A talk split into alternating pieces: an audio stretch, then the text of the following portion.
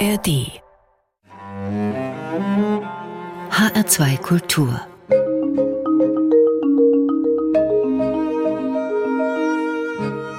Doppelkopf. Heute mit Hermann Diel als Gastgeber und ich freue mich sehr auf meinen Gast, den Palliativpionier Thomas Sitte. Dr. Thomas Sitte wohnt und lebt in Fulda. Er ist mit einer praktizierenden Hausärztin verheiratet. Er ist evangelisch, seine Frau gehört zum katholischen Orden der Ritter vom Heiligen Grab zu Jerusalem. Er hat in Fulda das Palliativnetz und die Deutsche Palliativstiftung gegründet und er hat viele Menschen beim Sterben begleitet. Herzlich willkommen, Thomas Sitte. Herzlichen Dank, Herr Diel. Wir reden ja jetzt über das Sterben. Wie schwer fällt es den Menschen dabei eigentlich, den richtigen Ton zu treffen? Äh, wir senken dann immer die Stimme und werden ganz besinnlich. Also für uns den richtigen Ton, so in, der, in, in unseren eigenen Stimmungston, da glaube ich, das fällt den meisten Menschen unglaublich schwer. Die allermeisten Menschen verstummen erst einmal, wenn es ums Sterben geht.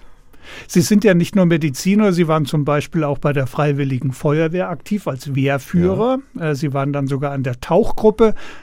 Wehrführer, Feuerwehr, Tauchgruppe, da geht es dann auch um Leben und Tod. Drunter machen Sie es nicht, ne? Nein, Beim Tauchen geht es schon nochmal ganz deutlich drunter, ne, unter die Wasseroberfläche. Aber gerade solche Dinge, die haben mich ganz viel gelehrt. Das hätte ich vorher nicht gedacht.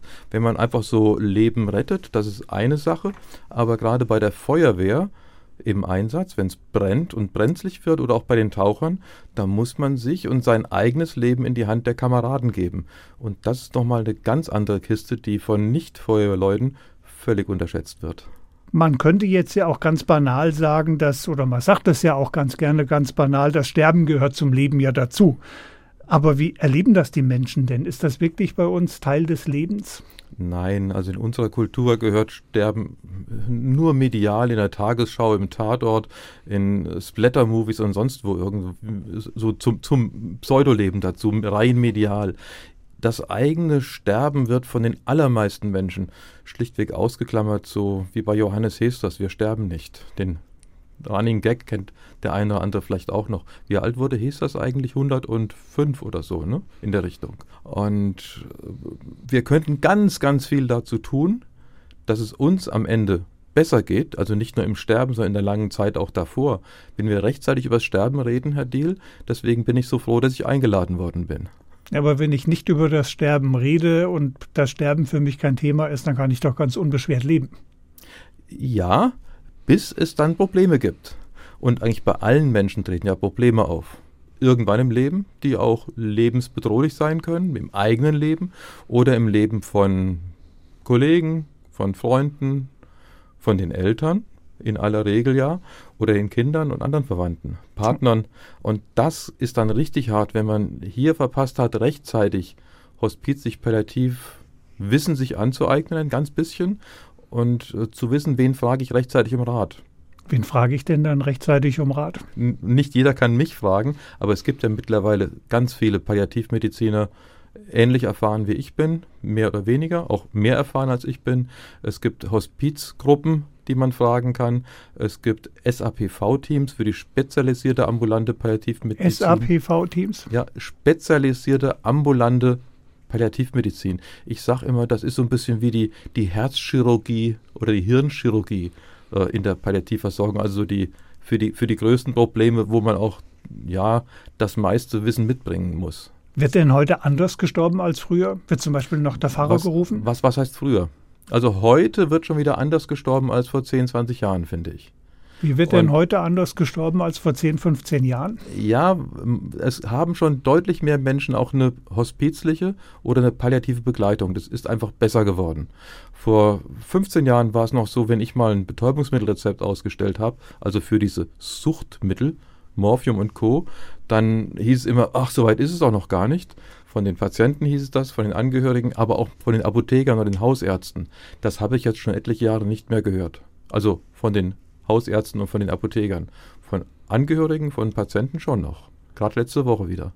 Was bedeutet das dann für die, für die Schwerkranken?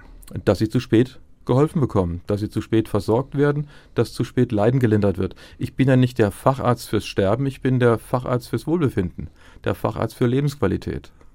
Wenn wir sagen, es wird heute anders gestorben als vor 10, vor 15 Jahren, wird heute zum Beispiel noch der Pfarrer gerufen? Jein, klares Jein. Du hast ja vorhin gesagt, ich bin evangelisch, ich lebe hier im katholischen Fulda.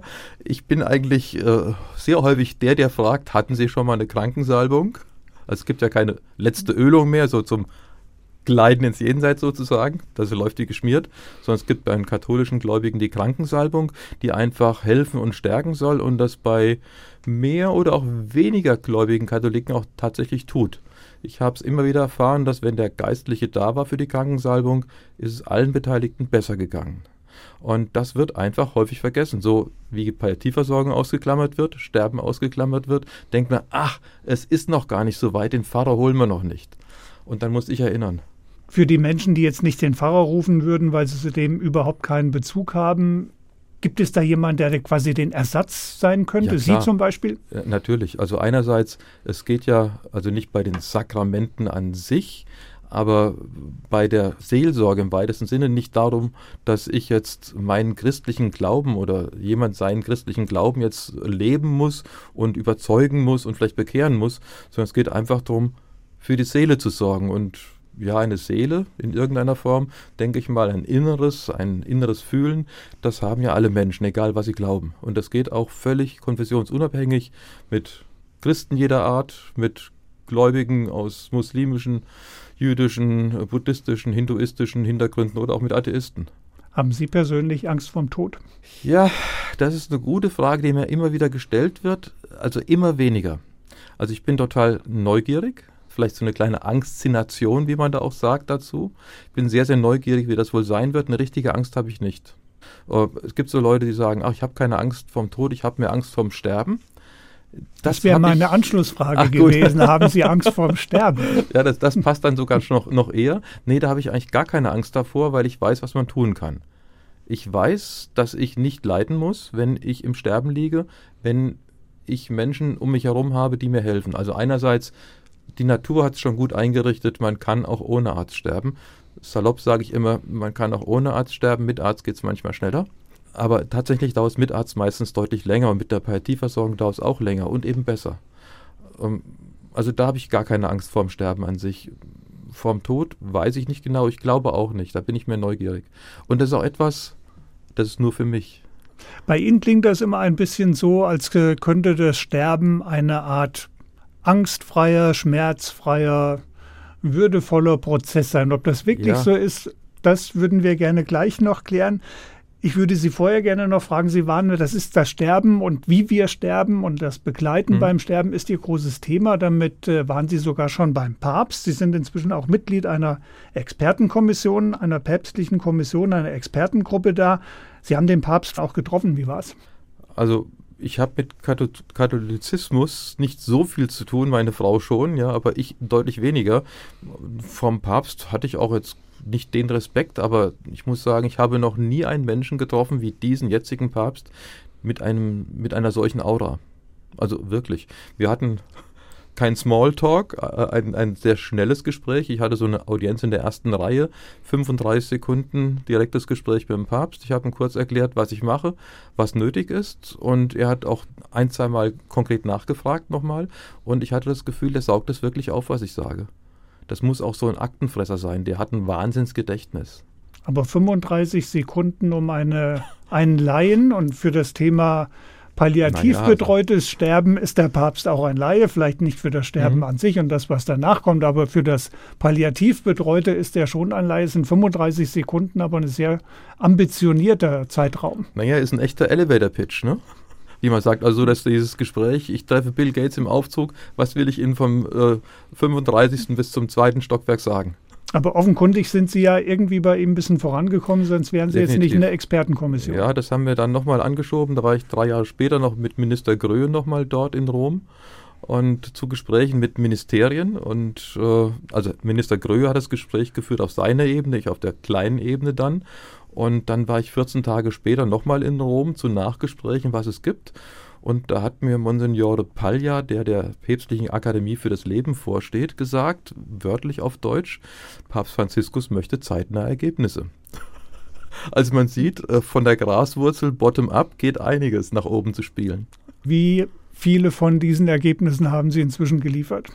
Äh, mehrere. Wir haben ein Weißbuch geschrieben für alle Einrichtungen weltweit, die man überhaupt adressieren kann, wo wir gesagt haben, also mit einer ganz kleinen Gruppe, 13 waren es, nicht 12 Apostel, 13 Apostel sozusagen aus der ganzen Welt, verschiedene Religionen, verschiedene Konfessionen, wo wir überlegt haben, was müssen alle Menschen auf der Welt tun, damit jeder Bescheid weiß, was hospizig palliativ möglich ist. Dann haben wir ein Jahr später einen Kongress gemacht. Wir haben weitere Gespräche. Wir werden jetzt vermutlich noch mal eine äh, große Aufklärungsaktion machen, die aus Kanada jetzt kommt, wo man ja auch das Sterben wieder ganz anders lebt, in Anführungszeichen. Da gibt es den äh, Medical Assistance in Dying. Man denkt, das ist ja jetzt Sterbehilfe, so beim Sterben helfen. Nee, nee, die äh, scheinen jetzt tatsächlich die Hospizarbeit und Palliativversorgung zurückzufahren, was schon nicht sehr teuer ist, sondern noch viel billiger ist, töten. Hilfe bei der Selbsttötung oder vor allen Dingen auch die tödliche Spritze durch einen Arzt. Das heißt, man geht durch so ein paar Prüfungen in Anführungszeichen durch und dann bekommt man die Erlaubnis, sich töten zu lassen, wird getötet. Das nimmt seit wenigen Jahren jetzt deutlich zu. Sterben hat einen Preis. Sterben ja. soll auch günstig sein. Auch Echt ein günstig. Thema, das uns noch beschäftigen wird in dieser Stunde. Sie waren vor langer Zeit beim Papst, bei Papa quasi. Wolfgang Niedegen, das war Ihr erster Musikwunsch, der erinnert uns jetzt an seinen letzten Besuch bei seinem Papa und der war verdammt lang her. Fast alles ernst noch. Verdammt lang her, da hatte ich an Jetje Glöw. Und dann der Schock, wie anders auf mich zukommt. Merkwürdig wohl, so mancher Hass lang läuft. Nicht resigniert, nur reichlich desillusioniert. Bis hier jetzt, an ich kapiert. Wer alles, wenn dir klappt, hinter dir herrennt. Den Schulterklapp werd ich niederhofiert. Sie schon rot zu wede Dinge Freund nennt. Und ich darf's drauf ganz einfach ignoriert. Es ist lang her, da ich fürs zu jetzt ratlos stund. Und für Enttäuschung echt nicht mehr kund.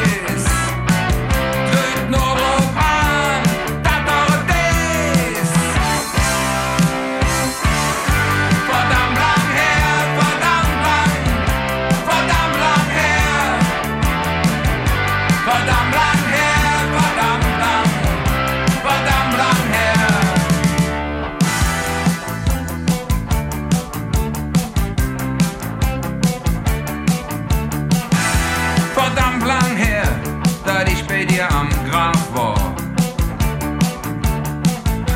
Verdammt lang her, dass mir gesprochen han. Und dat vom eine auch jetzt beim andere ankommt.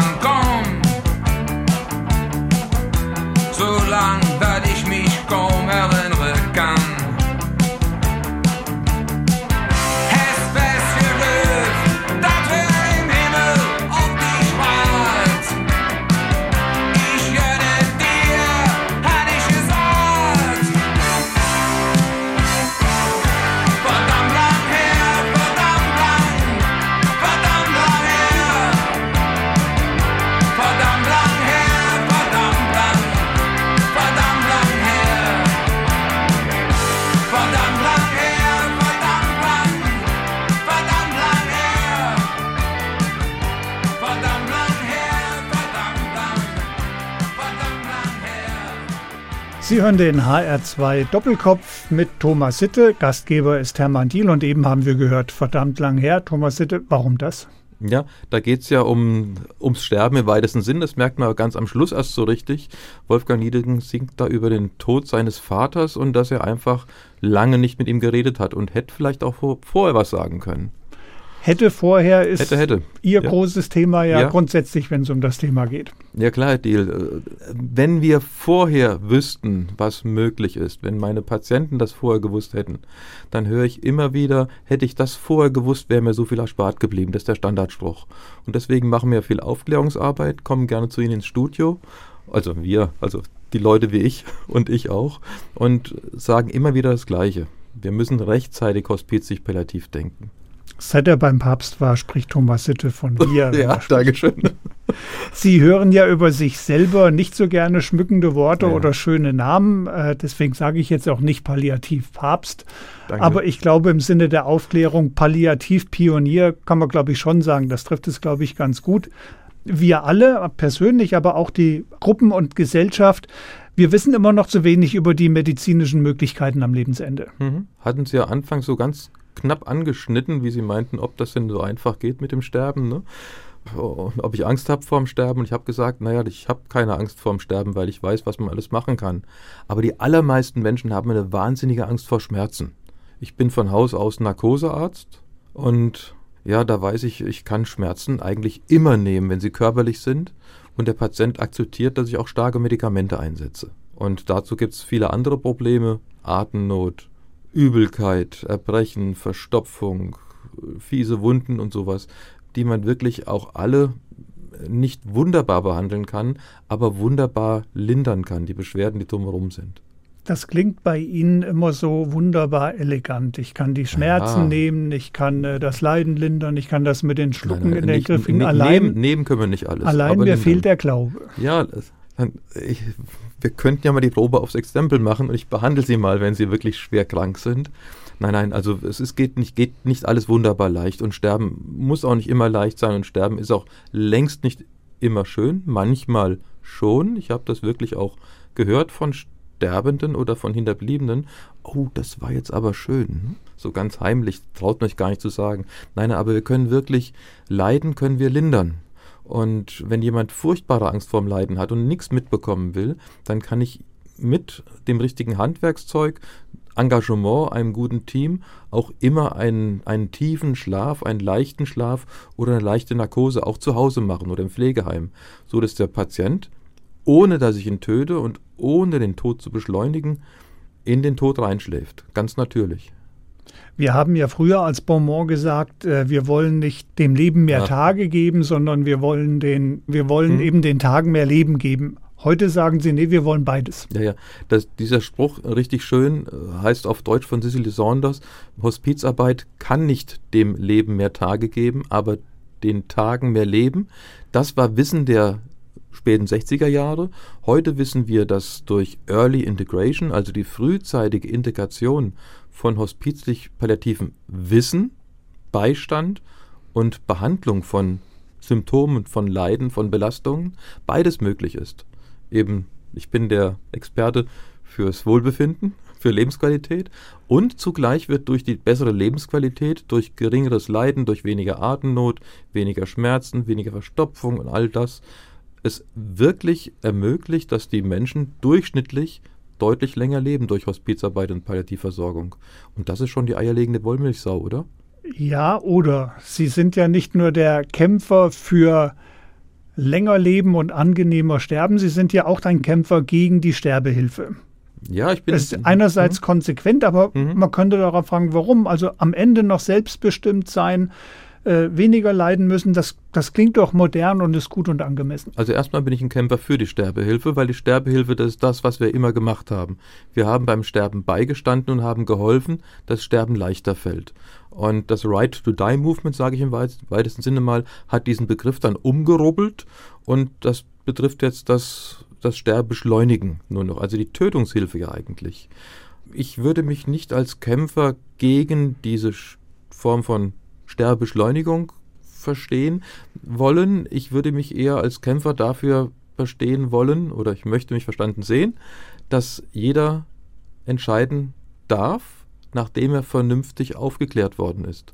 Und ich habe ja mehrfach schon gesagt jetzt, die Menschen wissen einfach viel zu wenig über die hospizig-palliativen Möglichkeiten und das Leiden, fast jedes körperliche Leiden, gut linderbar ist, so weit, dass die Patienten zufrieden sind.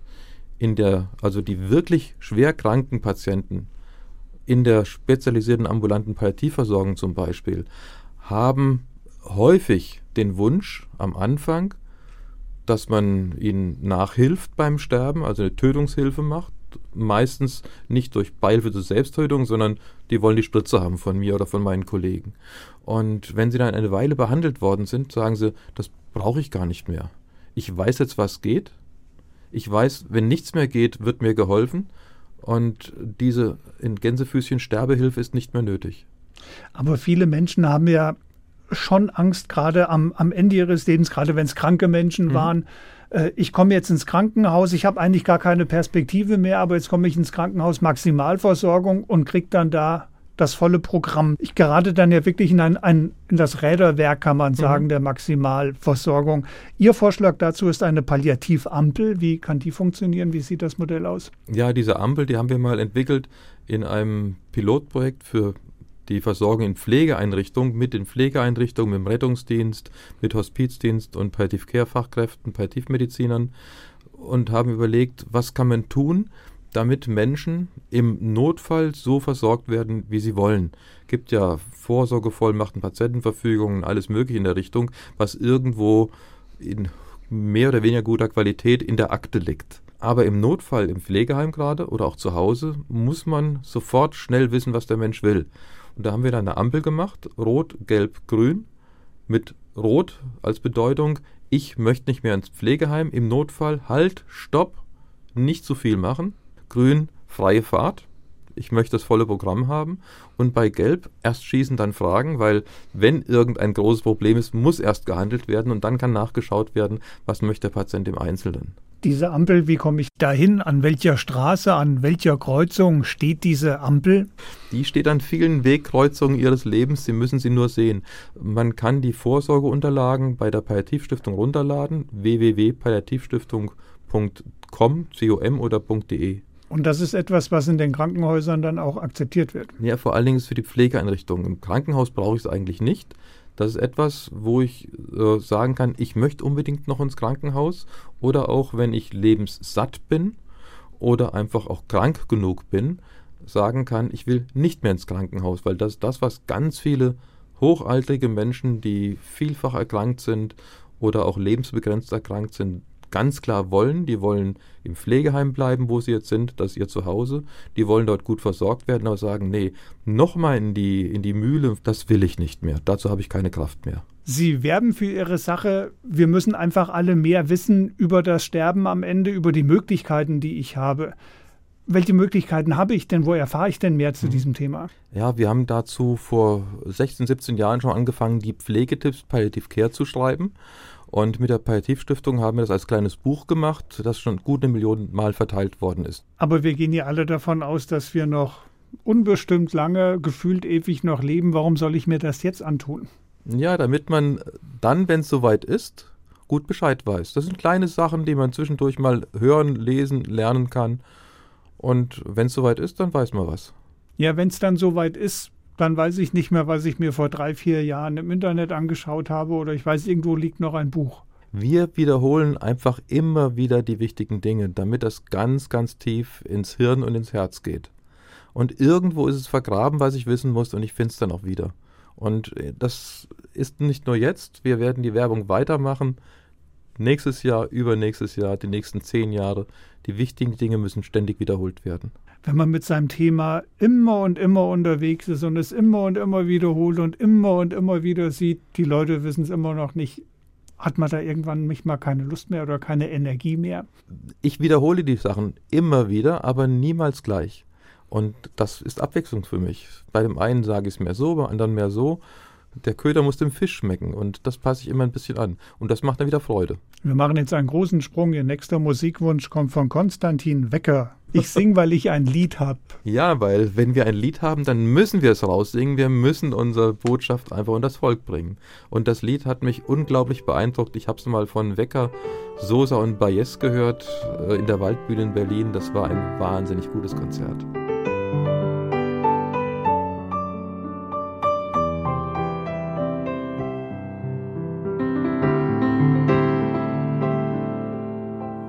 Er war Sänger, wie andere Bäcker oder Handelsvertreter sind.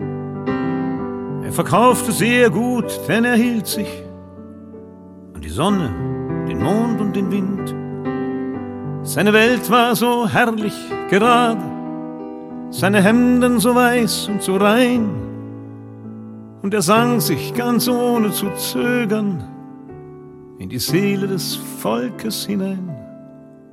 Doch ganz plötzlich befiel ihn das Singen, wie einen ein Fieber befällt, so als hätte sich irgendwas in ihm gegen ihn gestellt, so als hätte sich seine Stimme über ihn hergemacht und das stumme Gestammel des Sängers plötzlich zum Schweigen gebracht.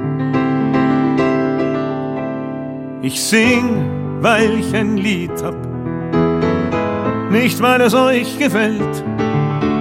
Ich sing, weil ich ein Lied hab, nicht weil es bei mir bestellt. Ich sing, ich singe, weil ich ein Lied hab.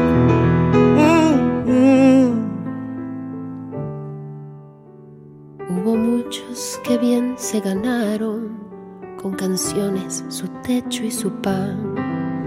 Mas de pronto las musas se fueron y no habrán de cantar nunca más.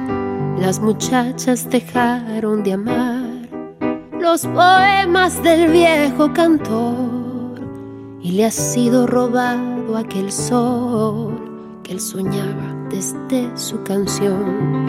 Y así fue que ya muerto el cantante, otro nuevo subió al pedestal y vendía mejor, pues sabía dónde estaban las musas y el sol. Más de lejos escucha una voz temblorosa intentando volver.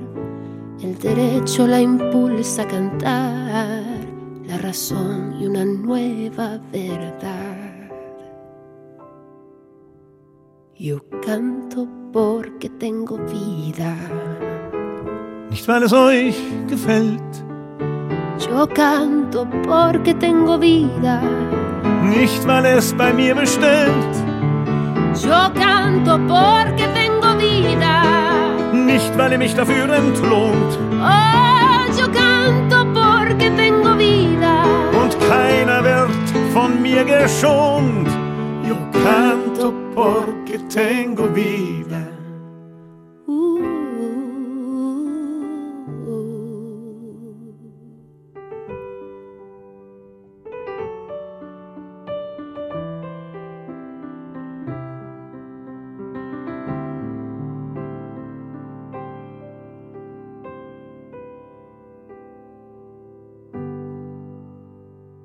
Sie hören HR2 Kultur Doppelkopf mit Dr. Thomas Sitte und Gastgeber ist Hermann Diel. Ich habe den Doktor jetzt ganz äh, bewusst betont, denn Thomas Sitte ist nicht nur Arzt, sondern seit 2016 tatsächlich auch, wenn auch spät, promoviert. Der Arzt, das gilt doch immer noch ein bisschen als der Top- und Traumberuf. Äh, vielleicht nicht mehr der Halbgott in Weiß, aber Sie wohnen jetzt auf dem Land, auf einem Dorf bei Fulda. Der Schullehrer, der Bürgermeister und der Arzt, das sind doch auf dem Dorf, glaube ich, immer noch die Respektspersonen, die Leute im Dorf, oder?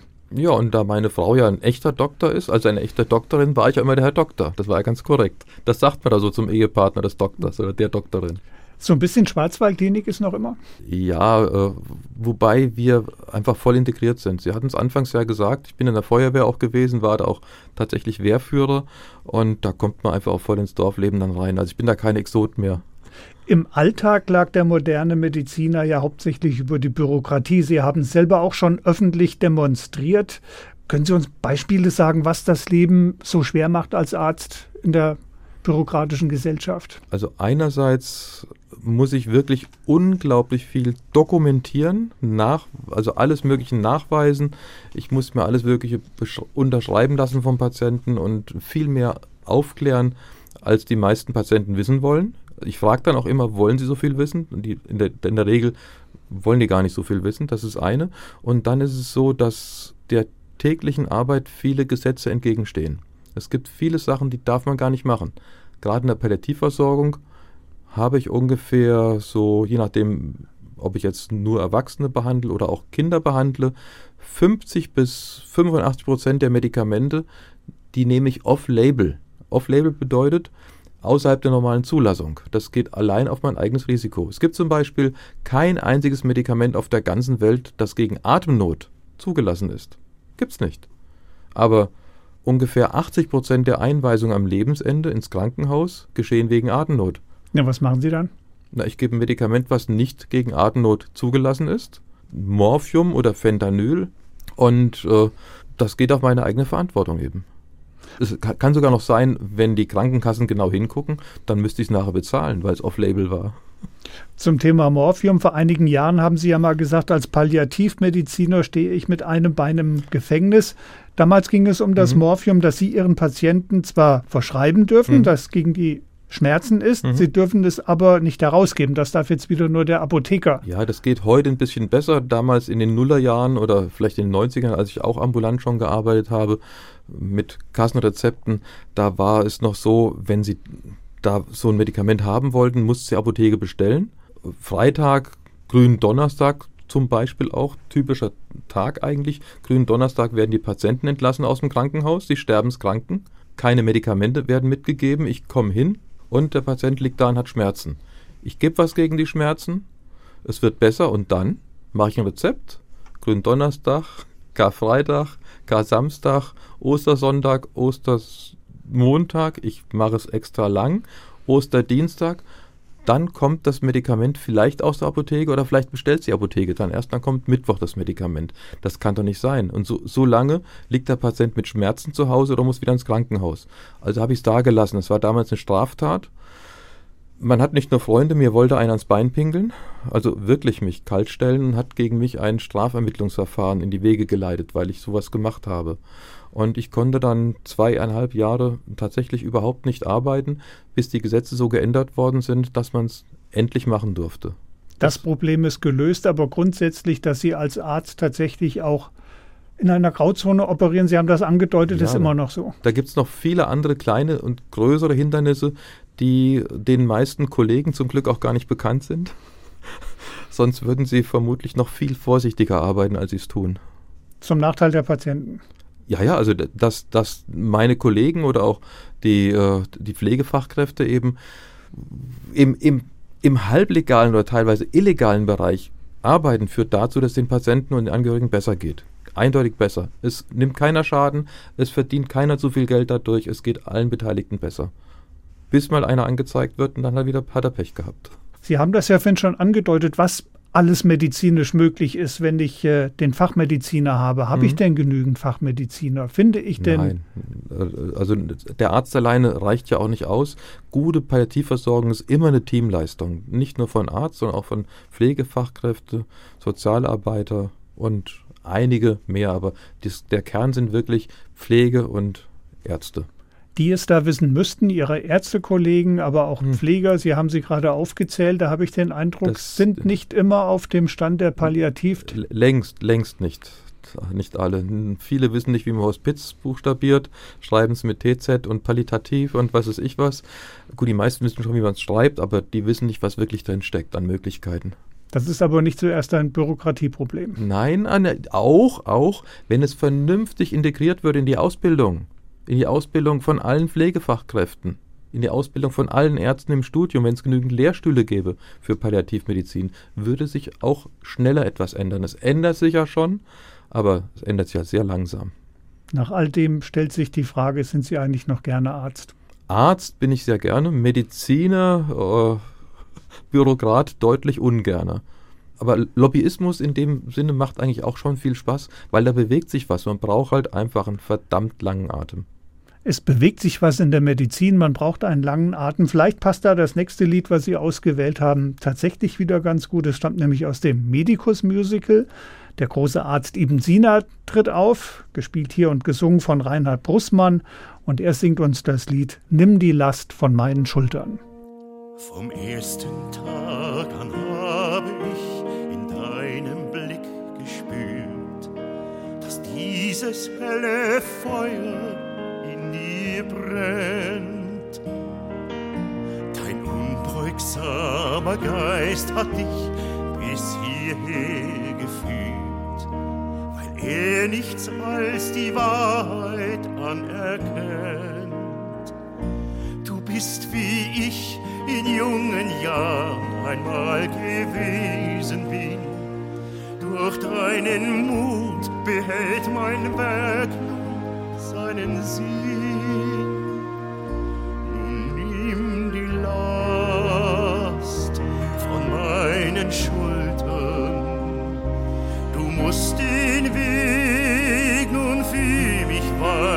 Weitergehen.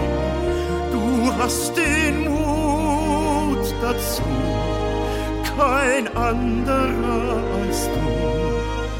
Ich weiß, du bist bereit. Nun geh und trag die Wahrheit durch die Zeit. Ich bin um die halbe Welt gereist, um den Saum eures Gewandes zu berühren. Und dann wurdet ihr der einzige Vater, den meine Seele je gekannt hat. Vater und Sohn. Der eine ein Muslim, der andere ein Christ. Ihr habt es gewusst. Wie ist dein richtiger Name? Rob Cole. Dann bist du ab heute Hakim Rob Cole, der beste Arzt, den ich je kennenlernen durfte. Mir fällt es leicht zu gehen, weil ich jetzt weiß, dass du es bist, bei dem mein ganzes Lebenswerk in guten Händen ist.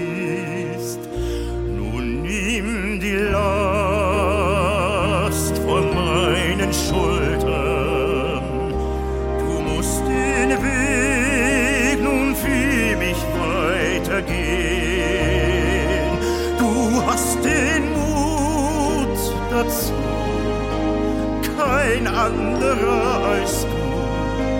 Ich weiß, du bist bereit.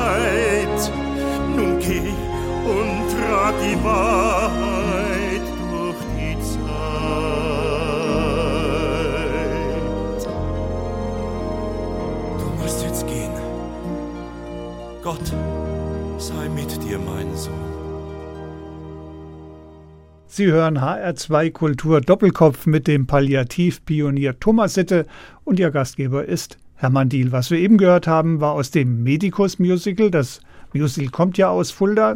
Sie haben es gesehen, Mhm. wie war's? Ja, fantastisch. Würde ich mir immer wieder ansehen. Jedes Jahr gab es, also es gab ja mehrere Aufführungen davon, äh, in verschiedenen Versionen, waren tolle Sachen. Und das Was- Buch habe ich verschlungen früher schon. Was wir eben gehört haben, war ja die beiden Ärzte im Gespräch, der Mhm. große islamische führende Mediziner, eigentlich Ibn Sima, in, im Gespräch mit dem jungen christlichen Nachfolger, der aber eine tolle Entdeckung gemacht hat. Passt in unsere Zeit heute auch in dem Gegensätzlichen und Zusammenkommen? Ja, also das Jung und Alt hat mir sehr gut gefallen, dem Lied. Ich habe es jetzt nicht ausgesucht, weil es um den allerbesten Arzt der Welt geht, sondern so diese Nimm die Last von meinen Schultern. Das hat schon auch was mit der Last zu tun, wenn man palliativ versorgt und äh, Sie haben es mehrere Male gesagt, etwas Pionierarbeit machen muss. Und das Schöne ist, es gibt dann auch äh, immer wieder auch Nachfolgeregelungen. Und äh, wir müssen uns da nicht zu wichtig nehmen und meinen, wir müssen hier alles durchziehen, bis wir selber tot sind. Nimm die Last von meinen Schultern. Sie haben es äh, selber gesagt, passt ja für einen Palliativmediziner, aber ich sage jetzt mal, Sie sind ja auch ein bisschen selber schuld. Also der junge Arzt nach dem Studium, der kann es sich ja aussuchen. Der Zahnarzt zum Beispiel, der hat geregelte Arbeitszeiten und trotzdem ein ordentliches Einkommen. Der Kinderarzt, der macht Kinder gesund, der sieht sie dann aufwachsen. Da ist fast immer alles super. So macht doch Medizinern Freude. So, und jetzt kommen Sie als Palliativmediziner. Ihnen sterben doch die Leute buchstäblich unter den Händen weg. Da trifft man keinen Jahre später auf der Straße, der dann sagt, Mensch, Sitte, wenn du mir damals nicht geholfen hättest. Ja, aber ich treffe ich treff die Angehörigen, die Hinterbliebenen und da gibt es manchmal wirklich schräge, ganz schräge Stories. Also einerseits jetzt zu sagen, Palliativmedizin, Versorgung macht Spaß, ist vielleicht manchmal nur richtig, meistens nicht, aber es macht wirklich Freude. Und gerade zum auf der Straße treffen, ich treffe öfters Hinterbliebene auf der Straße und die, das krasseste, ich war mal im Wilden Kaiser, hatte drei Jagertee drin, also drei Jagertee ist eine ganze Menge, wenn man noch Skifahren muss. Und plötzlich dreht sich einer um, ein Hinterbliebener, und sagt, es sind doch der Sitte. Und mit dem hatte ich zu Zeiten, aktiven Zeiten, also wirklich Kampf um das Sterben dürfen des, des Patienten. Und da habe ich da mit drei Jagertee auf der Skipiste gehört, dass alles gut war und dass wir alles richtig gemacht haben. Da kann man dann sehr beschwingt nach Hause fahren. Nicht vom Alkohol, sondern einfach beseelt von dem, was ich getan habe vorher. Gut eingeräumt, jetzt einem Todkranken am Ende seines langen Lebens den letzten Weg äh, dann gut zu gestalten, ja. schmerzfrei zu halten, ihnen auch zu helfen, in Würde zu sterben. Das hat in dem Fall offensichtlich äh, gut geklappt, aber völlig hilflos ist man doch, wenn, wenn Kinder sterben. Da will man doch sofort rufen, viel zu früh. Und dann lese ich von Ihnen diesen Satz, mit viel Freude arbeite ich in Teilzeit beim Kinderpalliativteam der kleinen Riesen mit. Ja, da bin ich jetzt nicht mehr, jetzt bin ich wieder bei den ganz alten Menschen. Ich habe, als ich raus musste aus der Praxis damals, wo es mir mit den Betäubungsmitteln fast an den Kragen gegangen wäre, konkret drohten mir fünf Jahre Gefängnis, also da macht man sich Gedanken übers Leben, dann bin ich danach erstmal in Kinderhospiz gegangen, nach Hamburg zum Arbeiten. Von der Pike auf. Ich habe erstmal ein Praktikum gemacht, vier Wochen, so undercover. Habe ich wahnsinnig viel gelernt und habe dann da auch so ungefähr drei Jahre als Arzt gearbeitet im Kinderhospiz. So das ganze Spektrum kennengelernt an Krankheiten der Kinder und auch am Sterben von Kindern. Das ist oft traurig, wirklich traurig, aber so ist das Leben. Und wir konnten das in der Zeit eben auch schön machen für alle Beteiligten und leidarm, also nicht leidfrei. Überhaupt nicht. Und bei den kleinen Riesens war auch eine ganz, ganz tolle Arbeit. Hat mir viel Freude gemacht. So die häusliche Versorgung von Schwerstkranken und auch sterbenden Kindern. Manchmal Spaß, manchmal wird auch viel gelacht. Also gerade Kinder, die auch geistig dann zum Teil auch wirklich ganz fit und ganz klar sind, die, die sterben ja nicht einfach nur die ganze Zeit, die leben ja. Ne? Und das Sterben wird auch ausgeklammert dann, auch wenn sie schwer krank sind. Und da wird einfach gelacht und gelebt. Das sind jetzt alles positive und ich finde auch nachvollziehbare Beispiele, wie im Alltag das Leben als Palliativmediziner dann der Erwartung zum Trotz schön und erfüllend sein kann. Aber mhm. irgendwann, bevor ich das alles ja erfahren haben kann, muss ja der, der junge Thomas Sitte gesagt haben, und das ist mein Fachgebiet. Wie bitte kommt man auf so ein Fachgebiet? Naja, ich bin ziemlich früh damit konfrontiert worden, im Zivildienst schon, wo ich bei der ersten Patientin auf Intensivstation als junger Zivi hatte ich gleich eine junge Frau von Ende 20. Die war schwerst, also durch eine Blutvergiftung in der Schwangerschaft, schwerst hirngeschädigt und organgeschädigt und ist bei mir ganz langsam über Wochen gestorben das war schon beeindruckend. Und so ähnliche Patienten im Pflegeheim, in Normalstationen, auf Intensivstationen hatte ich etliche. Und zum Ende meines Studiums bin ich mal von einer Patientin ganz konkret gefragt worden. Das war meine erste sozusagen richtige Arztarbeit über ein Vierteljahr auf einer Station, vier Monate, äh, dass ich sie töte. Die hat mich ganz konkret gefragt. Leider hat sie mich gefragt, ich war wohl der Einzige im ganzen Umfeld, dem sie getraut hat oder zugetraut hätte, den Mut, Mut zu haben. Und ich habe es ihr dann verwehrt nach vielen Gesprächen. Das hat mich nachhaltigst, wirklich nachhaltigst geprägt, dass ich gedacht habe, da muss man was tun. Und was es geführt hat eben, ich bin aktiv geworden. Dass sowas nicht vorkommen muss, dass jemand sagt, ich möchte getötet werden. Eine Altenpflegerin hat mir mal gesagt, ich kriege wahnsinnig viel zurück von den hm. Patienten, von den Menschen, die sie pflegt. Was kriegen Sie von den Sterbenden? Was kriegen Sie von den Angehörigen zurück? Ja, Liebe. Also tatsächlich Wertschätzung. Anerkennung der Arbeit, ach, auch mal Wut und alles Mögliche, was ausgeschüttet wird. Also wird richtig Gülle ausgeschüttet. Nicht, dass, also kommt noch, dass ich geprügelt werde manchmal für das, was ich sage oder anbiete. Aber am Ende ist dann alles, in der Regel alles gut gewesen. Zu Beginn unseres Gespräches haben wir die Frage gestellt, haben Sie Angst vorm Sterben, haben Sie Angst vorm Tod? Äh, Ihr Schwiegervater, habe ich gelesen, habe im Sterben gesagt, mhm. ich sehe großen Zeiten entgegen. Richtig, ja. Echt? Wunderbares Zitat. Also, also der ist äh, Ostersonntag gestorben und hat das Ostersamstag noch gesagt. Er ist Ostersonntag übrigens gestorben, nachdem er die Kommunion empfangen hat ist mitgebracht worden aus der Heiligen Messe, Ostermesse, hat die Kommunion bekommen und ist gestorben. Also für einen Katholiken, denke ich mal, ziemlich runde Sache, oder? Eine runde Sache oder Sie haben es eben auch gesagt, alles gut. Thomas Sitte, Sie sind gerne Arzt, Sie brennen für Ihr Thema und auch deshalb hat mir das Gespräch wahnsinnig viel Freude gemacht. Zum Schluss gewünscht haben Sie sich Johann Sebastian Bach, auch wunderbar. Da hören wir gleich in die Toccata hinein. Und wenn Sie, werter Hörer, dieses Gespräch noch einmal nachhören wollen oder es Freunden oder Bekannten empfehlen. Der HR2 Doppelkopf ist immer zu hören in der ARD Audiothek. Gastgeber heute war Hermann Diel und ich bedanke mich nochmal ganz herzlich bei meinem Gast und ich sage es jetzt einfach nochmal dem Palliativpapst Dr. Thomas Sitte. Herzlichen Dank. Danke, Herr Diel.